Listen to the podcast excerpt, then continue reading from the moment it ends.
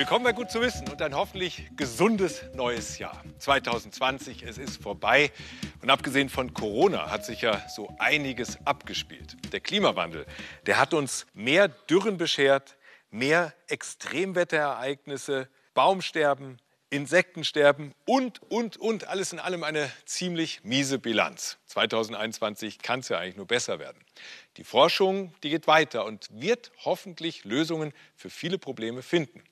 Hier kommen drei besondere Projekte, von denen wir dieses Jahr bestimmt noch öfter hören werden. Los geht's mit Ergebnissen, die die Polarstern von ihrer großen Expedition namens Mosaik aus der Arktis mit nach Hause gebracht hat. Ein Jahr lang war die Polarstern in der Arktis und ließ sich im Eis einfrieren. Während dieser Zeit nahmen 400 Wissenschaftlerinnen und Wissenschaftler von 80 Instituten aus aller Welt Proben aus dem Eis, dem Wasser und der Luft. Allein über 1000 Eisbohrkerne. Und mit einem Unterwasserroboter machten sie Videoaufnahmen, die zeigen sollen, wie stark sich das Eis verändert.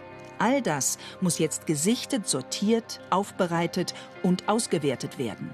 Also die Mosaik-Expedition war ja ein, ein, ein, ziemlicher Aufwand und da hatte ein wahnsinnig tolles Zusammenspiel von ganz vielen Menschen, die im Feld mitgearbeitet haben und auch an Land.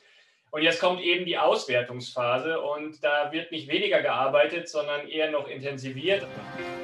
150 Terabyte Daten sollen zeigen, ob und wie sich die Umwelt der Arktis durch den Klimawandel verändert. Vielleicht gibt es dieses Jahr schon erste Ergebnisse. Und die Daten sollen auch die Rechenmodelle verbessern, die den weiteren Klimawandel berechnen. Also wenn die Modelle verbessert sind, dann kann man natürlich auch den ganzen, sage ich jetzt mal so im Neudeutsch, Stakeholdern, also der Politik oder auch der Wirtschaft und anderen, natürlich der Allgemeinbevölkerung auch, die daran interessiert sind, diese Ergebnisse zu sehen, ähm, besser sagen, wo es denn hakt, wo vielleicht was gemacht werden könnte und dann kann entsprechend reagiert werden. Die Wissenschaftler hoffen, dass ihre Ergebnisse zu einer besseren Klimapolitik beitragen. Das hier ist der Abdruck eines Hagelkorns. Naja, eher ein Ball als ein Korn. Elf Zentimeter im Durchmesser.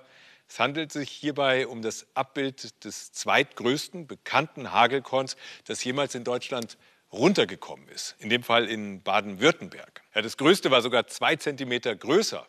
Leider können Unwetter mit Hagel nur schwer vorhergesagt werden. Um das zu ändern, planen Wissenschaftler auf der Schwäbischen Alb eine spektakuläre Aktion. Durch den Klimawandel wird es öfter schwere Gewitterstürme geben, befürchten Meteorologen. Solche Stürme sind bisher kaum erforscht. Das Problem bei diesen Gewitterwolken, bei diesen Schwergewitterwolken, das ist eigentlich für uns so eine Art Blackbox. Wir können gar nicht richtig reinsehen. Wir haben Satelliten, wir haben unser Radar. Da sehen wir schon so die generelle Struktur. Aber was im Einzelnen in der Gewitterwolke abläuft, das können wir so eigentlich nicht sehen. In diesen Wolken entsteht auch Hagel. Hagelschauer treten plötzlich auf und sind lokal begrenzt. Unklar ist, wann und wie genau Hagel entsteht. Da wollen wir kleine Ballons, kleine Sonden äh, in so eine Gewitterwolke einbringen. Also im Idealfall Sonden, die dann durch den Aufwindbereich ziehen und dort Temperatur, Luftfeuchtigkeit und die Position messen. Wie solche Hagelbälle und wie schwere Gewitter entstehen, wollen Michael Kunz und andere Forscherinnen und Forscher im Sommer mit einer groß angelegten Messkampagne untersuchen. Denn solche Starkregen- und Hagelereignisse verursachen die größten Schäden an Gebäuden, wie etwa im Jahr 2013. Die Ergebnisse des Forschungsprojekts sollen helfen, künftig rechtzeitig vor genau solchen Ereignissen zu warnen. So, mal sehen, ob ich hier mit meinem Dartpfeil den kleineren der beiden Bälle treffe. Ah! Oh, damit wollte ich eigentlich nur mal zeigen, vor welchem Abenteuer die NASA steht. Im kommenden Sommer will die nämlich eine Sonde, hier meinen Dartpfeil, zu zwei Asteroiden schicken, die Sonde soll den kleineren der beiden treffen. Das Spannende, dieser kleinere hat gerade mal einen Durchmesser von 160 Metern. Beide Asteroiden, die schweben in einer schwer vorstellbaren Entfernung von 11 Millionen Kilometern durchs All.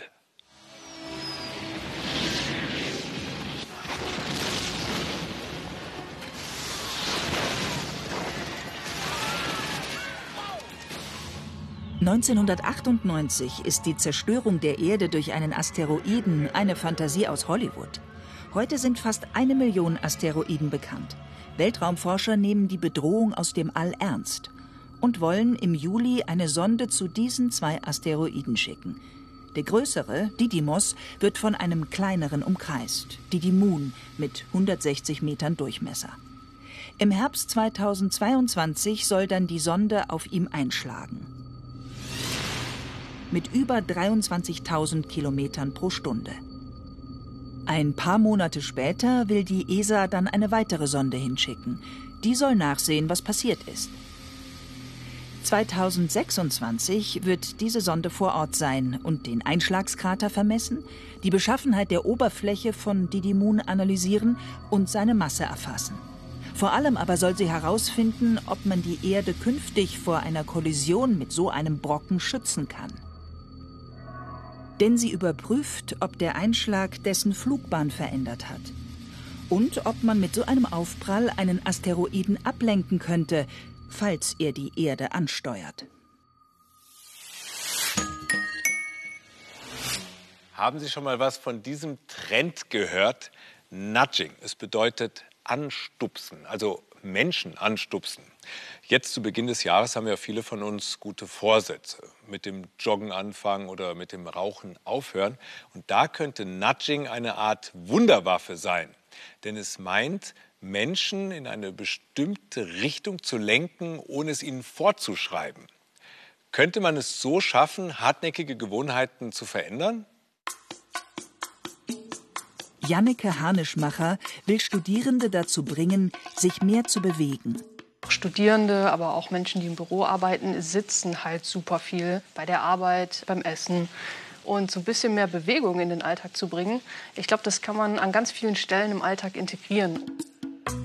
Die Uni Bayreuth schaffte schon Laufarbeitsplätze an und höhenverstellbare Tische.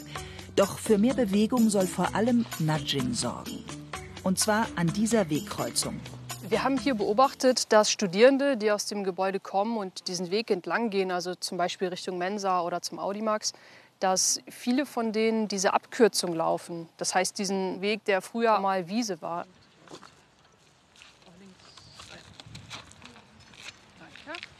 Diese Fußspuren sollen die Studierenden auf den richtigen Weg schubsen. Auf den längeren Umweg.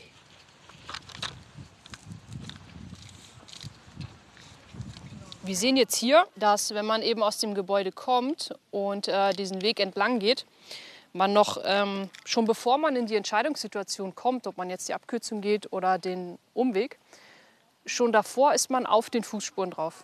Das heißt, jetzt wäre es ein leichtes, einfach weiterzumachen, einfach dabei zu bleiben und den Weg weiterzugehen, den Fußspuren weiter zu folgen und damit eben den längeren Weg zu gehen. Mehr Bewegung, ganz unbewusst. Nudges arbeiten mit unserer Trägheit.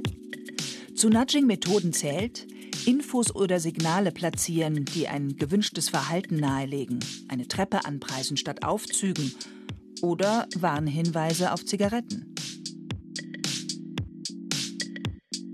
Eine weitere Methode, gewünschte Handlungen bequemer machen und den Zugang erleichtern, wie teure Produkte auf Augen- und Greifhöhe platzieren.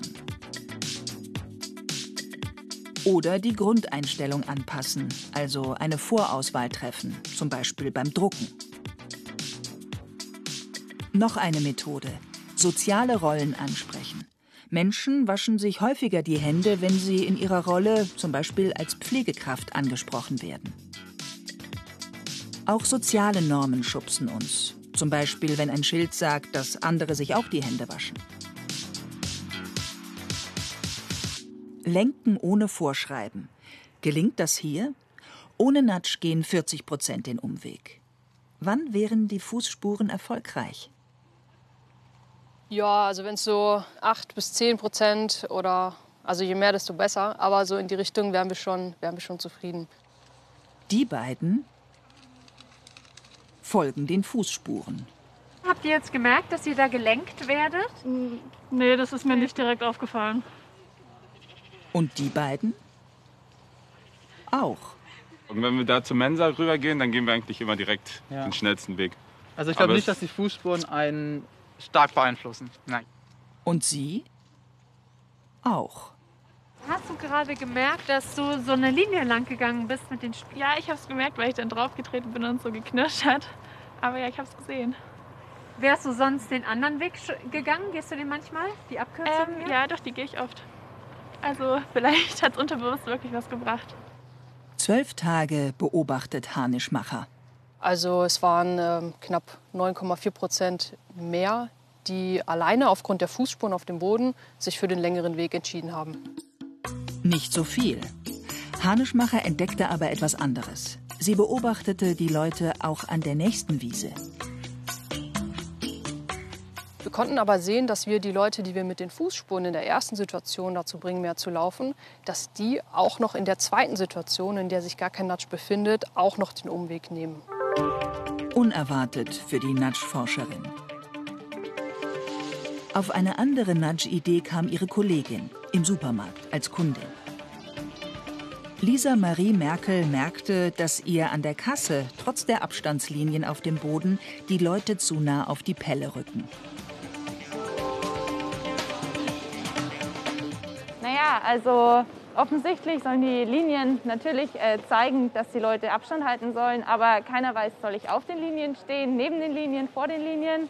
Ich selbst habe mich auch schwer getan und ja, dann habe ich mir gedacht, man bräuchte eigentlich einen besseren Standpunkt. Für Abstand sorgen, das hatte die Bundesregierung angewiesen. Aber wie?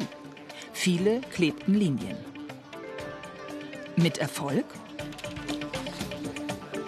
Passiert Ihnen das manchmal, dass Leute zu nah drauf sitzen? Ja, ja auf jeden Fall, ja.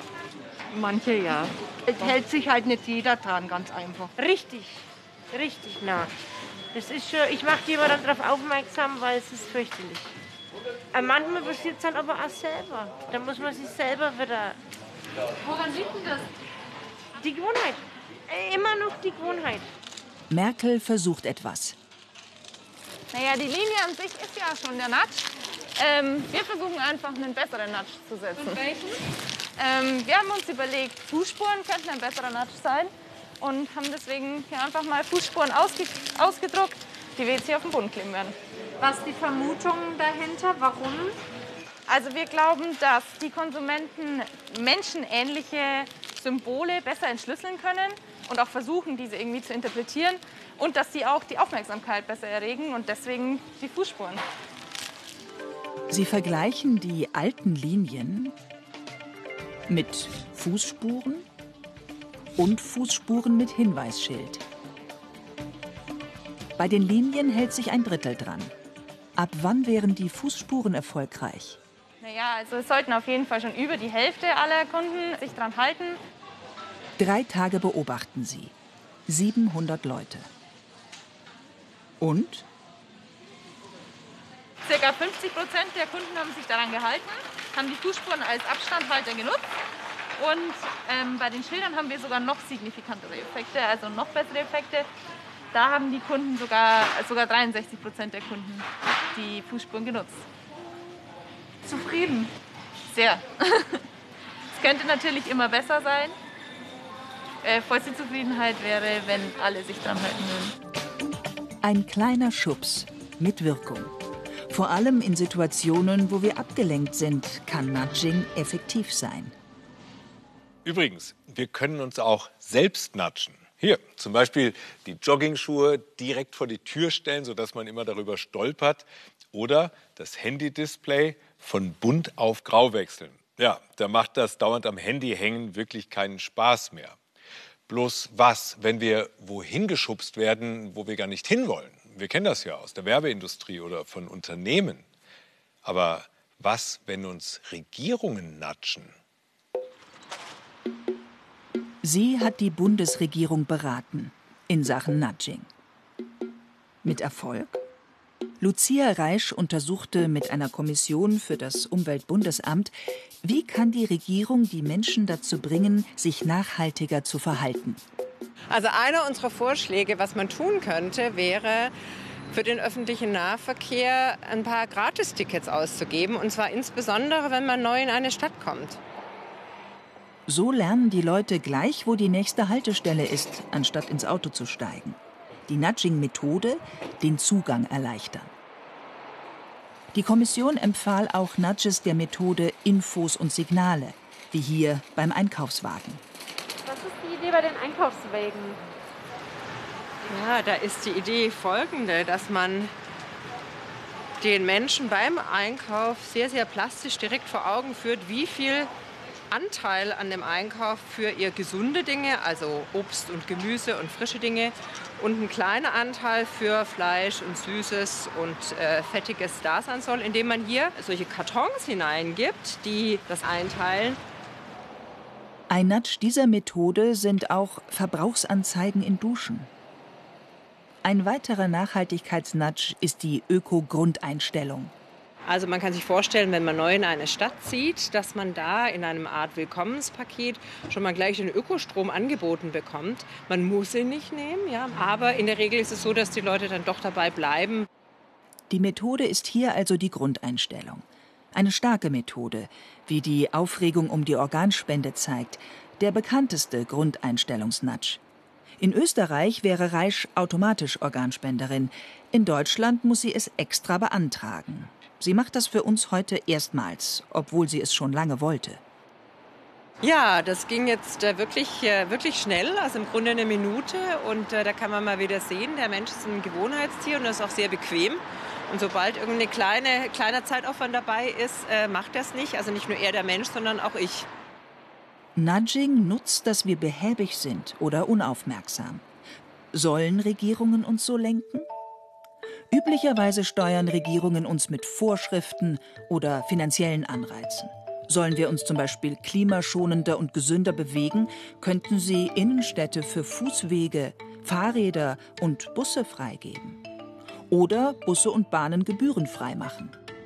Nudging erfolgt ohne Vorschriften und große finanzielle Anreize. Die Regierungen schubsen zum gewünschten Verhalten. Wie die Voreinstellungen der Organspende zeigen, nudgen Regierungen schon lange. Als Nudging benannt und erforscht wird es erst seit gut zehn Jahren. In den USA führte Obama eine Nudge-Abteilung ein, in Großbritannien Cameron. 2014 schrieb Kanzlerin Merkel Stellen aus mit Expertise in Verhaltensökonomie, Psychologie und Anthropologie. Es folgte Kritik. Die Bild fragte, will Merkel im Guru-Stil regieren?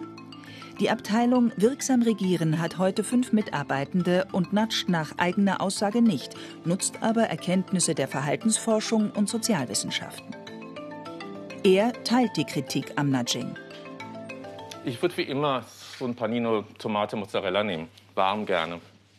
Stefan Lessenich beobachtet, wie Regierungen immer weniger klar entscheiden.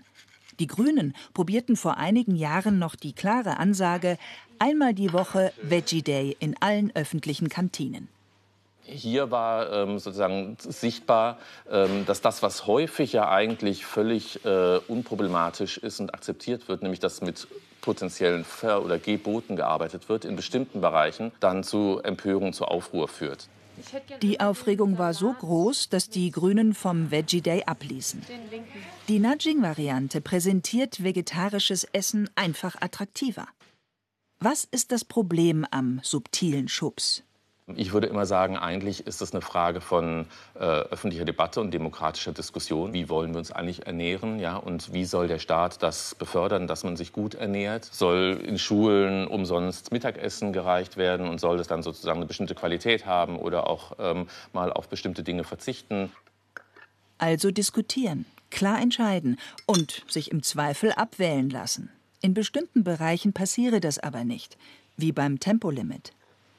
Hier gibt es nur eine Richtgeschwindigkeit. Orientiere dich doch bitte daran. Und äh, 100 Meter später kommen dann die Bilder mit verunglückten Wagen. Warum da?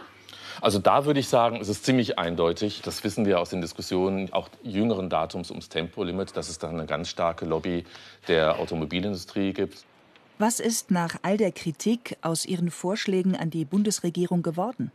Die Bundesregierung selbst hat jetzt keine dieser Nudges unmittelbar umgesetzt, aber das ist auch gar nicht schlimm, weil eigentlich Sinn und Zweck ist, dass die Breite der Bevölkerung, dass die Anbieter, beispielsweise die Heizungsbauer ja, oder Sanitärbereich mit den Warmwassersparanlagen oder auch die Schulen oder die Städte, dass die sich einbringen. Reisch erforscht heute in Kopenhagen Nudging und Verhaltenspolitik. Die deutsche Kritik kennt sie. Wichtig sei Transparenz, denn was interessant ist, ist, dass wenn man diese Nudges transparent macht und die Menschen sogar tatsächlich explizit darauf hinweist, beispielsweise am Anfang eines Formulars oder am Anfang einer Website, dann funktionieren die trotzdem. Reicht Transparenz? Ist staatliches Nudgen dann okay? Das Problem, so Stefan Lessenich, sei der doppelte Standard. Ich denke nur ans Steuerrecht beispielsweise, ja, wo das ganz selbstverständlich ist. Man muss Steuern zahlen, wenn man es nicht tut, dann hat man mit den Folgen zu rechnen. Und da wird auch nicht ein Brief geschrieben, in dem geschrieben wird, ähm, also ne, ähm, sehen Sie mal, Ihr Nachbar zahlt auch Steuern, warum tun Sie es nicht auch? Ein weiteres Problem bei Nudging, wo fängt es an? Im Oktober startete das Gesundheitsministerium die Serie Ehrenpflegers. Mein Name ist Boris. Ich bin 25 Jahre alt und ich gehe erste Klasse. Erste Klasse Pflegeschule. Sie soll jungen Menschen den Pflegeberuf attraktiv machen. Ist das Nudging? Es ist eine Art von Nudging, weil es halt dazu anregen soll, diesen Beruf zu ergreifen. Sehr viel wirkungsvoller als solches Nudging äh, oder Quasi-Nudging wäre wohl äh, tatsächlich an Löhnen und Arbeitsbedingungen zu schrauben und da etwas zu verbessern. Nudging steckt in vielen Bereichen. Worauf sich alle einigen können, es ist gut zu wissen, wo überall. Wie die Bausteine dieses Turms hier greift auch in der Natur alles ineinander. Und deswegen ist es auch für uns Menschen so bedrohlich, wenn eine Tierart oder eine Pflanzenart ausstirbt. Bei vielen Arten merken wir erstmal gar nicht, wenn die verschwinden und ein ganzes Ökosystem damit gefährdet ist. Denn wenn eine Art ausstirbt, dann schafft es die Natur vielleicht noch irgendwie zu funktionieren. Und das funktioniert auch noch mit einer weiteren Art, die ausstirbt. Aber irgendwann bricht dann das Ökosystem zusammen. Um gefährdete Tierarten zu erhalten, versuchen Zoos, diese zu züchten. Klingt einfacher, als es ist. Diese Tiere sind eine kleine Sensation vietnamesische Krokodilmolche und ihre Larven. Sie kommen nur noch in ein paar Gebieten im Norden Vietnams vor und sind akut vom Aussterben bedroht. Dass sie im Kölner Zoo aus dem Ei geschlüpft sind, verdanken sie Anna Rauhaus und Zookurator Thomas Ziegler. Er arbeitet seit über 20 Jahren mit Forschern in Vietnam zusammen.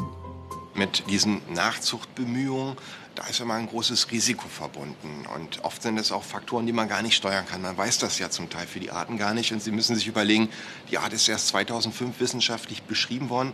Man weiß faktisch gar nichts darüber. Wenn man die Tiere hält, ähm, hat man ganz viele Fragezeichen. 2013 werden vier Larven nach Köln geschickt. Thomas Ziegler will den Tieren die bestmöglichen Bedingungen bieten. Von seiner Doktorandin Marta Bernardes und vietnamesischen Kollegen bekommt er aus Asien Informationen zu Wasserwerten und Temperaturen, wie sie in der Natur vorkommen. Amphibien gehören zu den Wirbeltieren, über die am wenigsten bekannt ist und die am stärksten bedroht sind. Und sie sind extrem empfindlich, vor allem als Larven. Besonders wichtig sind die richtigen Wasserwerte. Damit die stimmen, wird das Wasser mehrmals am Tag gewechselt. Für die Pfleger im Kölner Zoo bedeutet das viel Aufwand, doch der lohnt sich. Es gelingt, die vier Larven großzuziehen. Dann ein Rückschlag. Kurz nach Umwandlung zu Molch sterben zwei Tiere. Ja, als wir dann nur noch zwei hatten, war das natürlich schon kurz davor, dass die ganze Geschichte zusammengebrochen wäre. Und insofern ähm, haben wir uns dann natürlich sehr gefreut, als wir gesehen haben, hey, es ist tatsächlich ein Pärchen. Die beiden sollen für Nachwuchs sorgen. Doch das geht bei Amphibien nicht automatisch. Sie brauchen dafür bestimmte Auslöser aus der Natur.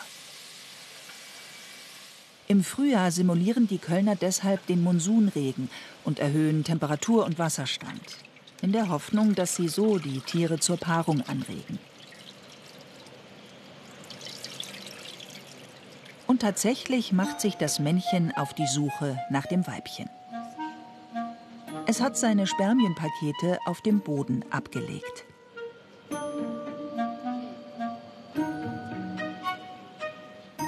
Läuft das Weibchen darüber, können die Spermien in ihren Körper gelangen und dort die Eier befruchten. Als Anna Rauhaus und Thomas Ziegler kurze Zeit später nach dem Weibchen sehen, ist es kurz vor der Eiablage. Wenn jetzt alles gut geht, könnte im Kölner Zoo die weltweit erste Nachzucht des vietnamesischen Krokodilmolchs gelingen.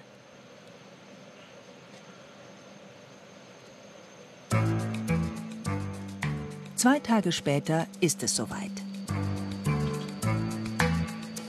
Die Mutter saß noch auf diesem Gelege drauf, versteckt zwischen Moospolstern. Das war auch gar nicht direkt zu sehen. Die hat sich natürlich versucht zurückzuziehen.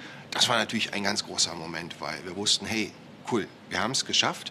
Aber jeder nächste Schritt ist wieder eine neue Hürde, die man nehmen muss, weil die Frage ist, sind die Eier befruchtet, entwickeln sich Larven daraus und äh, entwickeln sich die Larven, kriegen wir welche durch? Zur großen Erleichterung der Kölner sind die Eier befruchtet. Die Larven darin wachsen heran und 60 von ihnen schlüpfen.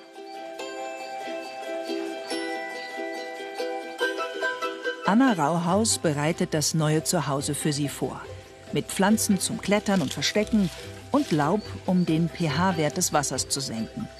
Zum Schluss wird noch der Reinigungstrupp ins Becken gesetzt, Schnecken. Sie fressen Futterreste und halten das Aquarium sauber beste Bedingungen, damit die kleinen Larven heranwachsen können. Fast 35 verschiedene Amphibienarten leben im Kölner Zoo. Der Großteil kommt aus Vietnam und anderen asiatischen Ländern. Weltweit sind rund 8000 Arten bekannt. Gut 500 werden in Tierparks und Aquarien gehalten, wo sie auch gezüchtet werden. So sind Zoos zu modernen Archen geworden. Zoos müssen mehr bedrohte Arten aufnehmen, um helfen zu können. Weil in der Natur kann das mitunter so schnell gehen, dass kleine Populationen verschwinden, weil der Mensch den Lebensraum zerstört, weil die abgefangen werden, weil sich die Habitatbedingungen verändern durch Klimawandel, wie auch immer. Und hier können Zoos zusätzlich Artenschutzmaßnahmen ähm, bereitstellen. Dann haben wir Reservepopulationen, die wir auch wieder zurückbringen können, wie wir das jetzt mit dem vietnamesischen Krokodilmolch gemacht haben. Um die Bestände in der Natur zu stärken. Das war möglich, weil von den 60 Larven, die geschlüpft sind, 50 als Jungtiere an Land gegangen sind. Ein Jahr später können die Kölner zwar nur 19 Tiere durchbringen, doch im Jahr danach sind es wieder deutlich mehr, 45. Sie werden an andere Zoos weitergegeben und sichern so das Überleben des vietnamesischen Krokodilmolchs. Hoffnung für den vietnamesischen Krokodilmolch, eine wirklich gute Nachricht. Und ich wünsche uns allen, dass es in diesem Jahr noch mehr solcher guten Nachrichten geben wird. Alle Beiträge und Sendungen von Gut zu wissen, die gibt es rund um die Uhr in der BR-Mediathek. Und damit danke und bis zum nächsten Mal.